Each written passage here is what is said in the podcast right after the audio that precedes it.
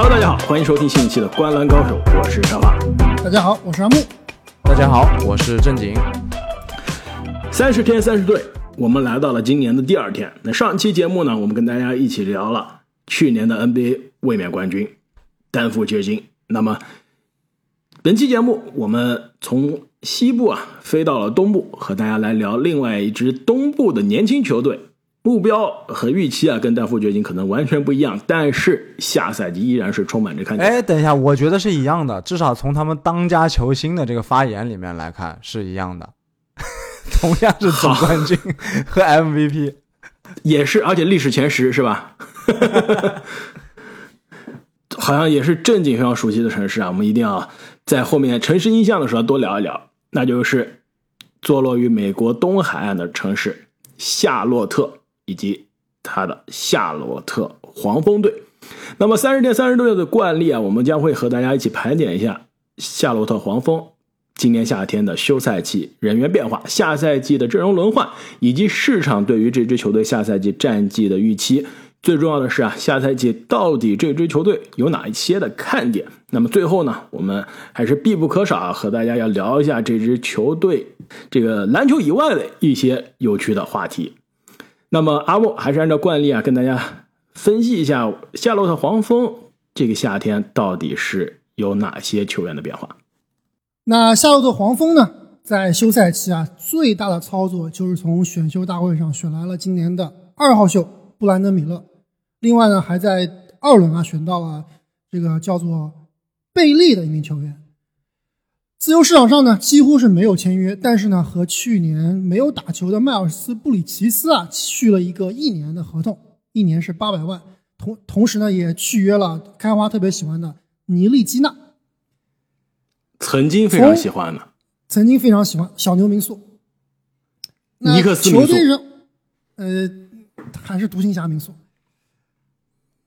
那阵容上面呢，其实非常奇怪啊，就是队内之前打主力的两名球员乌布雷以及 P.J. 华盛顿，现在哎好像还无人问津，球队也没有跟他续约，自由市场上也没有签约。其实这个也是现在我们要非常关注的一点，就是这两名球员到底能不能够继续留队，现在不得而知。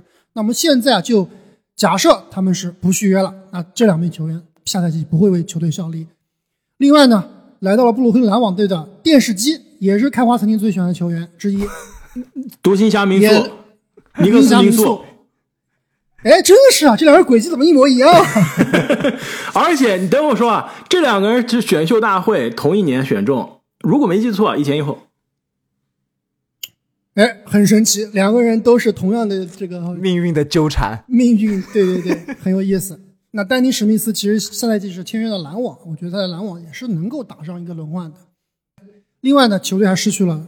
控卫马勒东以及米哈伊留克，所以呢，我们一起来看一下下赛季我们预期的夏洛特黄蜂的首发阵容。后场朗佐鲍尔、罗齐尔，前场戈登、海沃德。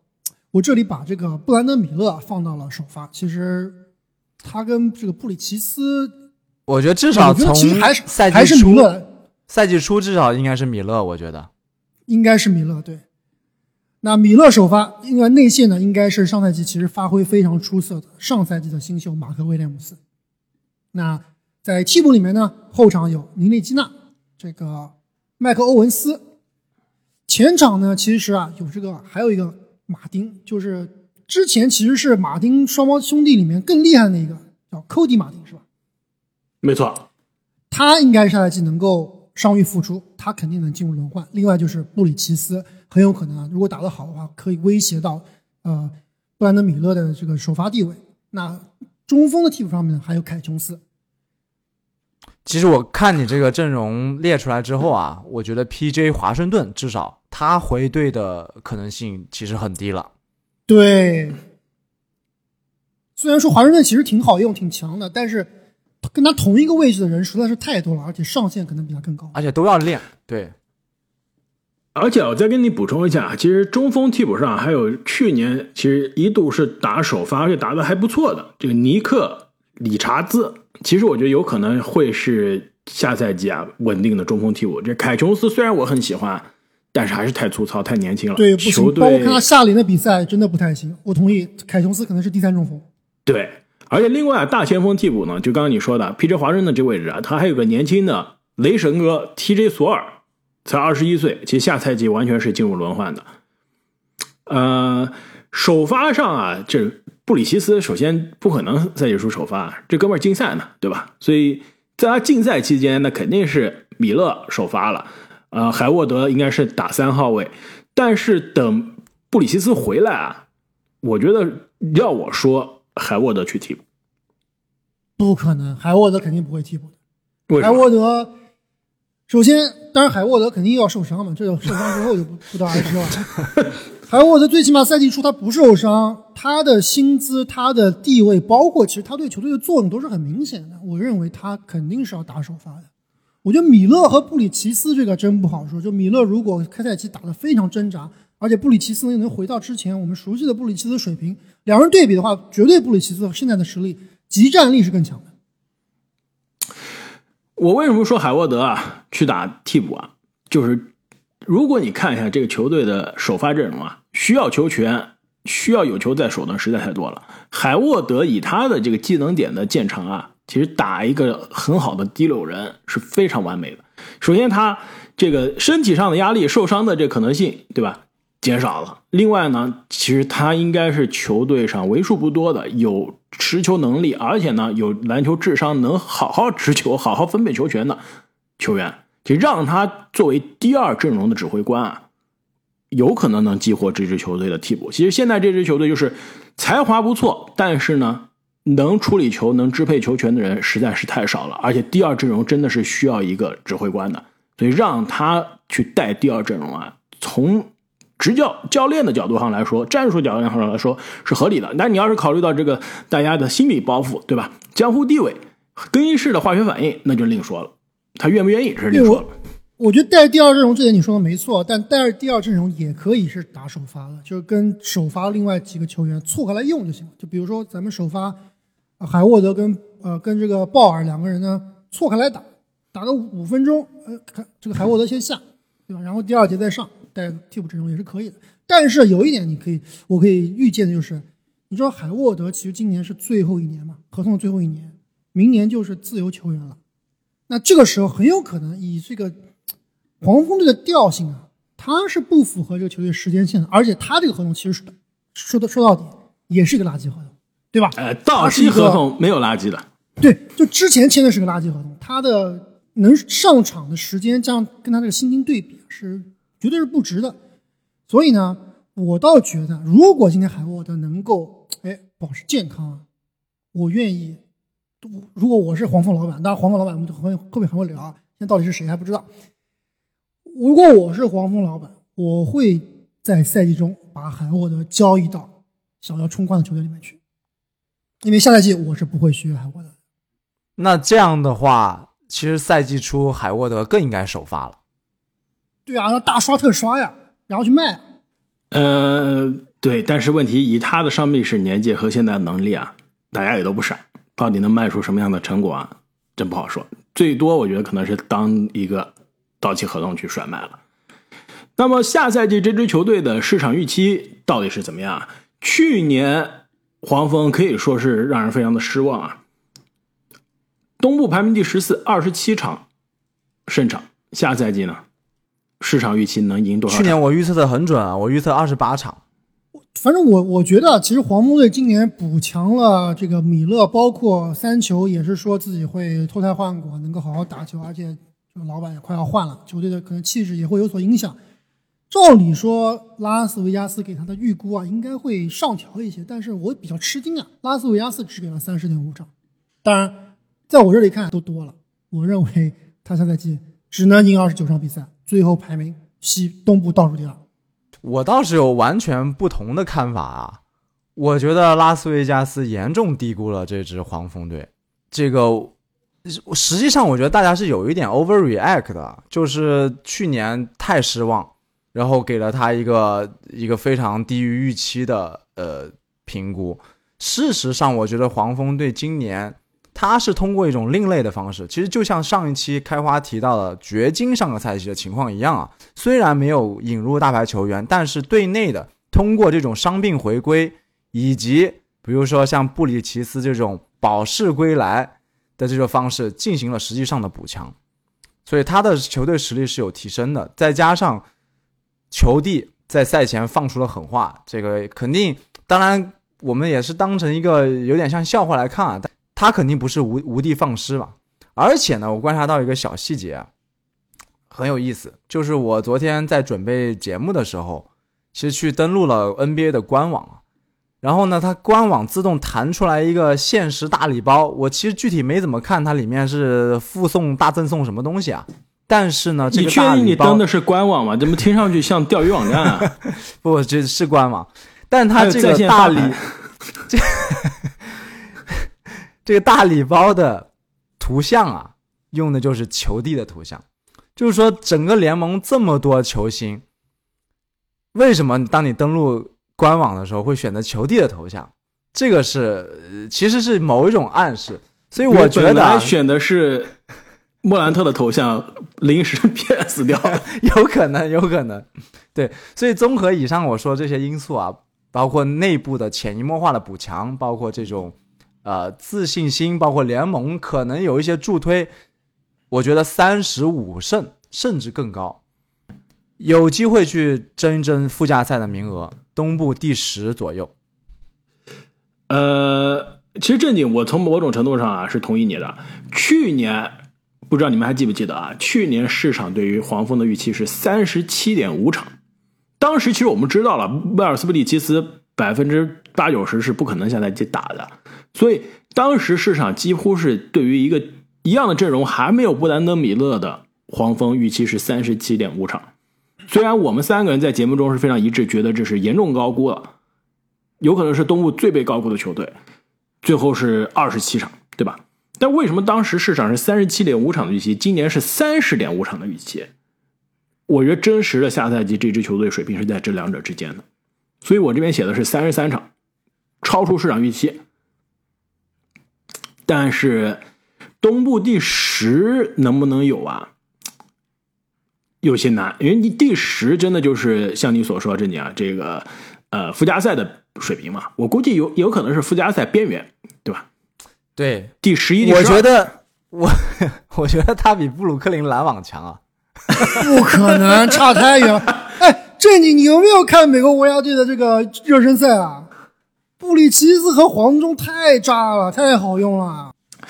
比篮网强，这个还是有一些有一些激进。但是你说啊，比奇才肯定是要比奇才强嘛，对吧？奥兰多魔术啊，对比失去西亚卡姆的猛龙强。对，西亚卡姆如果走的话，可能比猛龙强；如果西亚卡姆不走，那猛龙绝对比他们强。对，你看那这到推着推着，不就是第十一、第十了吗？我觉得他能稳赢的只有华盛顿奇才，其他都不稳。那么下赛季夏洛特黄蜂到底有什么样的看点呢？就在我这里，最大的看点就是我刚刚提到了，球队终于终于要换老板了，乔老爷子终于坐不住了，要把球队出手。不是已经出手了吗？血赚，对，已经出手，但是最后还没签字吧？有没有签字啊？因为之签字了，前这个签字了，八月四号哦签字了签字，对，哦，刚刚签，那那也可以的。因为之前其实选秀大会的时候啊，那个布兰登·米勒其实也是乔老爷子乔乔乔板的，对吧？那个时候他还是老板。哎，那现在换换了老板以后，我觉得在我这里看，就是 利好是吧？绝那肯定是利好呀，对吧？乔丹自己，咱们说乔丹 GOAT 是吧？这都毫无疑问。但是他球队当老板，他管理的不好，那就是不好呀，这就是不争的事实，是不是？这眼光不行，包括球队的这个文化，并没有像他作为球员那样建立的那么的铁血，是吧？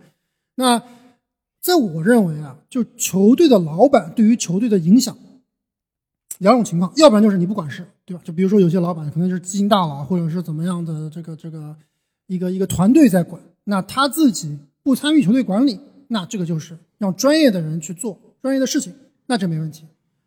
你如果老板想要多插手，对吧？想要去参与球队的管理，甚至说做很多决策的话，那这个球队的球队文化最最关键的跟最相关的就是老板，就是你球队老板是是建立球队啊、文化的一个最重要因素。确实，你看独行侠就深刻的打上了这库班的烙烙印。包括布鲁克林篮网现在也是打上了蔡崇信的烙印啊，非常非常的符合，呃，人物个性。所以两位看不看好这个老板换了之后啊，能不能够球队有所改变？黄蜂这个球队能不能有可能未来成为一支联盟的劲旅，而不是这个过去几十年的鱼腩？呃，已经错过这个机会了。二号位选择已经为历史未来是吧埋下了伏笔。为什么不是亨德森，而选了布兰德米勒？其实选秀大会当晚啊，我当时做的这个比喻啊，现在越看越对了。我当时说了，对吧？第一是历史级的当之无愧的历史常人、天才中锋，然后第二和第三顺位呢，你可以选一个打法爆炸的未来多年全明星的后卫。但是因为你球队历阵容上已经有这个人了，你选了另外一个，这硬硬件和天赋看上去不错的侧翼前锋，对吧？这这是当年二零一二年的选秀大会选了这个麦基吉，而不是选比尔。那其实放到今年一模一样，不是选了亨德森，而是选了布兰德米勒。其实这个选择在我看来是从长远的角度上来看啊，是非常短视的。所以回答你的问题，你换老板，这个正向的文化影响有没有用？有可能有用，但至少未来这几年，还是在从原来的坑慢慢往外爬的过程中。对，还是比较难。这整个 球队文化，这个这城市，呃，这种篮球的氛围吧，还是没有到这种超级球队的那个标准，只能说慢慢来，通过。以后没有乔老板魔咒干涉的选秀，慢慢的去积累天赋。但是有一个好消息，就是因为没有选亨德森，那球帝今年如果不受伤，他是不是有机会去再次进入全明星呢？这个是我的看点之一。如果他有机会去进进入全明星，说明至少数据和球队战绩来说是不差的。我觉得全明星没问题，不受伤的话，全明星没问题。人气首先在那儿。啊呃，这你刚刚说的这个，呃，对吧？这联盟的大礼包，但事实上来说，从年轻球迷这种青少年群体球迷的角度上来说啊，三球的人气还真的是在挺高的，尤其是在美国。呃，这球技也在那儿，数据也在那儿，其实战绩不要太糟糕啊，全明星投票是没问题的。哎，你说这个在青少年中的人气啊，确实，我之前看过一个采访，就是。呃，记者或者说这个媒体人啊，去采访很多可能十二岁到十八岁这样的一个群体啊，他问他一个问题，就是你知道 Melo 是谁吗？对吧？这 Melo 要问我们，我们第一想到，或者咱们问咱们国内的球迷，第一想到肯定就是甜瓜安东尼，对吧？但是呢，我我记得可能有超过百分之八十的小朋友都会说 Melo，哦，你说的不就是三球吗？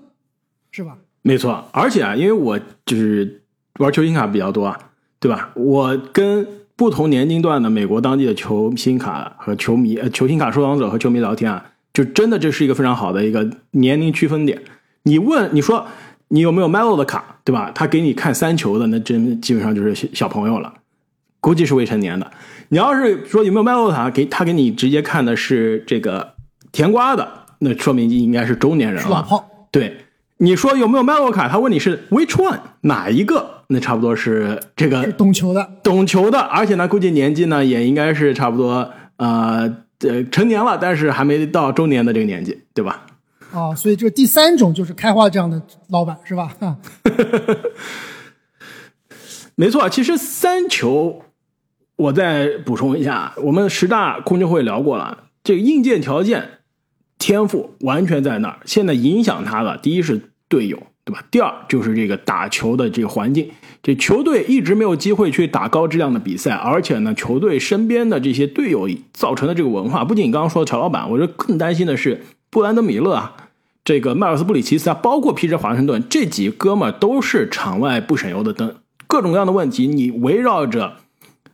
看上去本来自己就有些虚，是吧？看上去就容易被外面外界受影响的这个，呃，三球啊，其实整个球队未来发展的这个方向能不能会不会走歪，其实是让人担心的。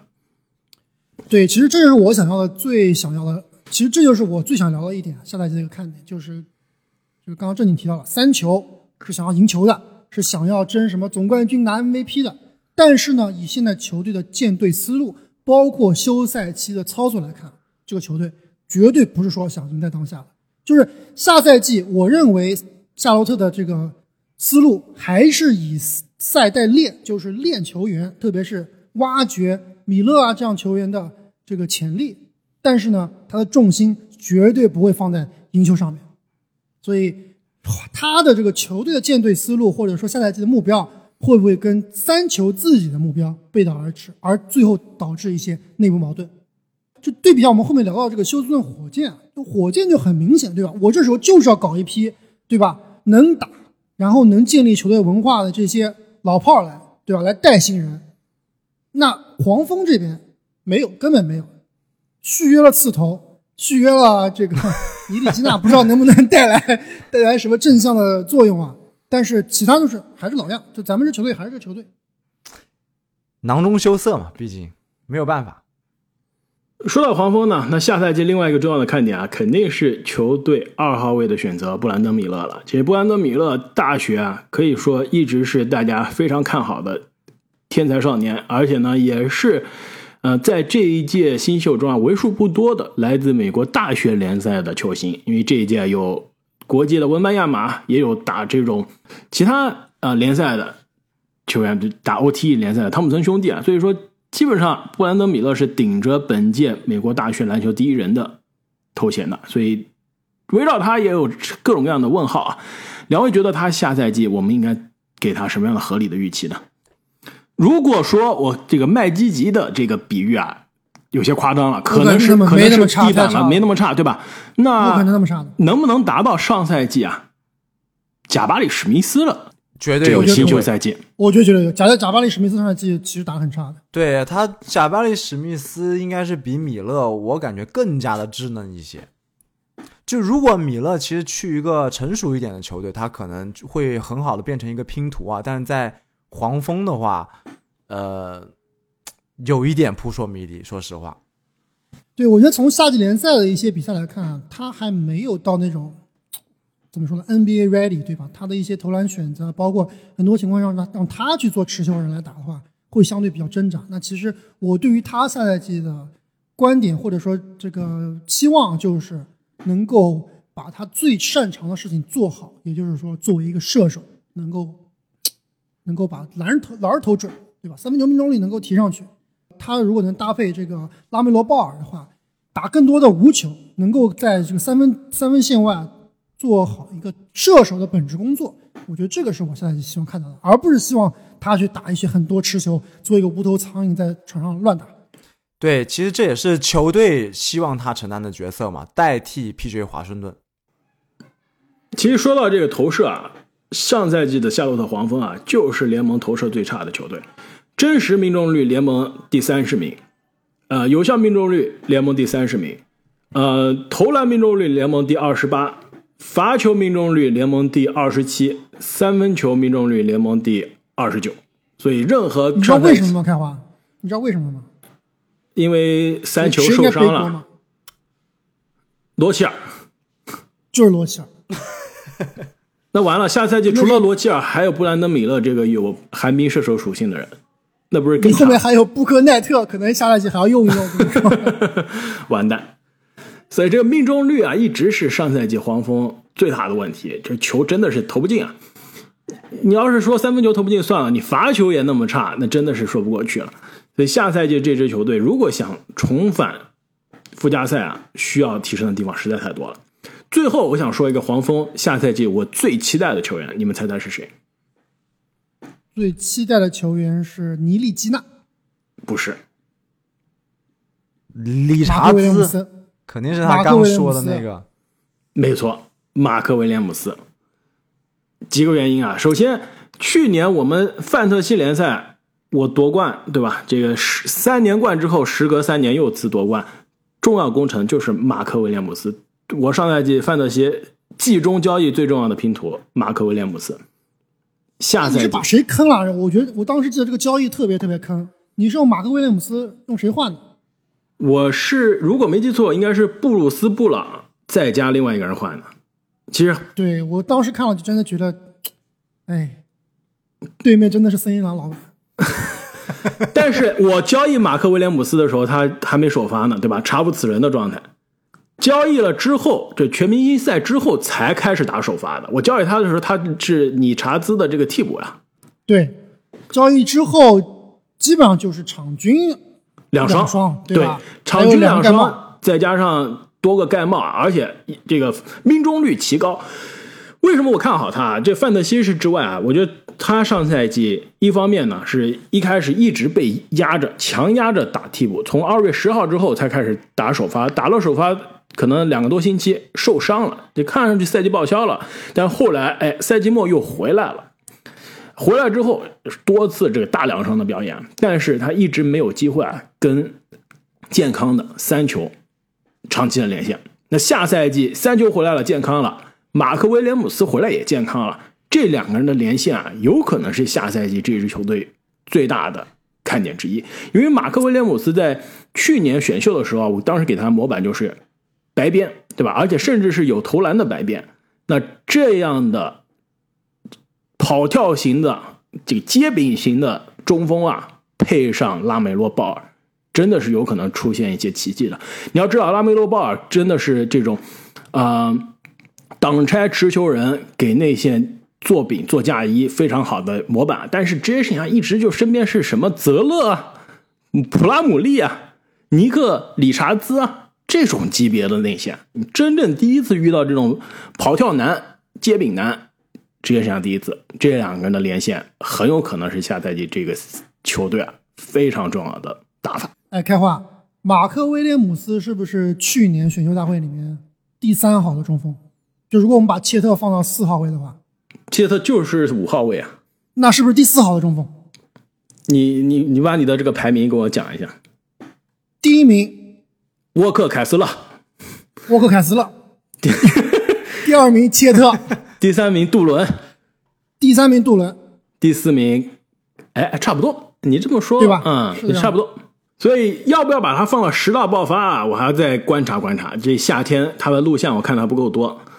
到我们录十大爆发的时候，我再揭晓马克威廉姆斯能不能进入我的十大爆发的排名。那么接下来啊，我们进入到今年的三十天三十队的系列，球队球衣的赞助商啊，你们俩对于黄蜂队的球衣赞助商的 Landing Tree 有什么样的了解？